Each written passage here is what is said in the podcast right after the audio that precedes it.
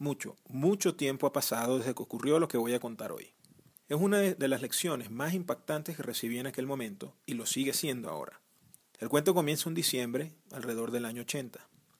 Ese 25 salí a primera hora a estrenar el tremendo regalo que me había traído el niño Jesús.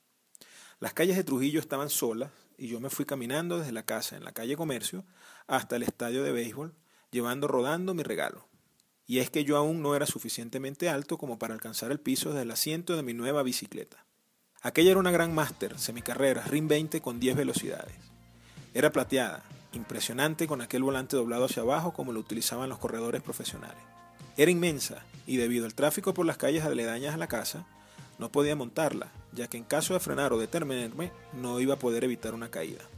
Por ello, la llevaba caminando hasta el frente del country, donde la montaba y me iba directo hasta el estadio de béisbol, donde daba vueltas y vueltas hasta regresar, con el mismo método, hasta la casa. A pesar de tener las 10 velocidades, pues realmente siempre usaba la que menor esfuerzo requería de mi parte, pero que exigía más pedaleo para avanzar. Jugaba con mis velocidades, pero nunca con orden o buscando un mejor rendimiento en cuanto a tiempo o velocidad se refería. Estudiaba yo en la escuela Rosario Almarza, que para ese entonces ya se había mudado para la avenida Lordelino Mejía, que era precisamente por donde yo usaba mi bicicleta. En ese año posterior a recibir mi regalo, por alguna celebración, decidieron organizar una carrera de bicicletas. Por supuesto que fui el primero en inscribirme. Me sentía seguro ganador a sabiendas que era el único con una máquina hecha para competencias. Llegó el gran día y ante la mirada impresionada de todos los asistentes y participantes, me abrí paso con mi flecha plateada. En la meta, obviamente alguien tuvo que sostenerme la bicicleta mientras daban la partida, tal cual como en las competencias de velocidad, pero por muy distintas razones. Del resto de los competidores, pues tenían bicicletas normales. Para ese entonces, y pensándolo bien como que todavía, yo no era precisamente el más atlético. Sin embargo, basado en mi actitud y mi equipo, me convertí en el favorito. Aún recuerdo claramente la estrategia que definí en esos minutos antes de la partida. Para no cansarme mucho, decidí poner la velocidad más alta, es decir, la más blandita, para así aprovechar mejor mis recursos musculares. Pasados unos minutos, dieron la partida.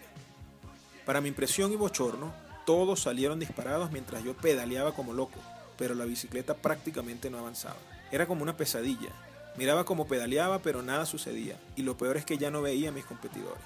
La carrera salía desde frente a la escuela, en dirección al country, daba la vuelta en U, pasaba nuevamente por el frente de la escuela hasta el estadio y regresaba nuevamente a la escuela desde donde habíamos salido. Ya yo había pedaleado como para ir y volver a la luna, sin casi avance, y ya veía a todos en el camino hacia el estadio. Ya de verdad me provocaba bajarme e irme a mi casa, pero alguien comenzó a gritarme algo que luego de algunos segundos entendí que era que cambiara la relación de las velocidades de la bicicleta. Luego de hacerlo y comenzar a sentir que finalmente avanzaba, le di duro y comencé a recuperarme, pero ya era tarde. Mucho antes de llegar a la última vuelta en U, vi cómo iba el que sería el ganador. Pero yo hice mi recorrido completo y llegué a la meta. Eso sí, de último.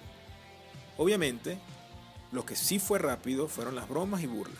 De paso, el que había ganado tenía la peor bicicleta de todas. Ni frenos tenía, que de paso creo que no le hacían falta. Las burlas se acabaron solo cuando terminé el sexto grado y me fui de la escuela. Y supongo que aún hoy en día alguien debe recordar aquella competencia y mi resultado. La lección principal de aquel fracaso es que tener lo mejor no asegura el éxito. La preparación es fundamental y sobre todo la humildad. Aún hoy en día, que ya no ando en bicicleta sino que corro en carreras de calle, recuerdo que el momento cuando veo que vienen los élites de regreso mientras yo apenas voy comenzando, pero ya he aprendido que no puedo aspirar a ganar solo por lo que tengo. De aquella bicicleta que tanta satisfacción me dio, un día decidí desarmarla para hacerle mantenimiento. Y al rearmarla, siempre me sobraron piezas. De manera que luego de innumerables intentos, la vendí como chatarra para luego ver al comprador en su flamante bólido feliz como estuve yo cuando la montaba. Y hablando de carreras, no se pierdan el siguiente cuento, que será de cuando corrí mis primeros 10 kilómetros.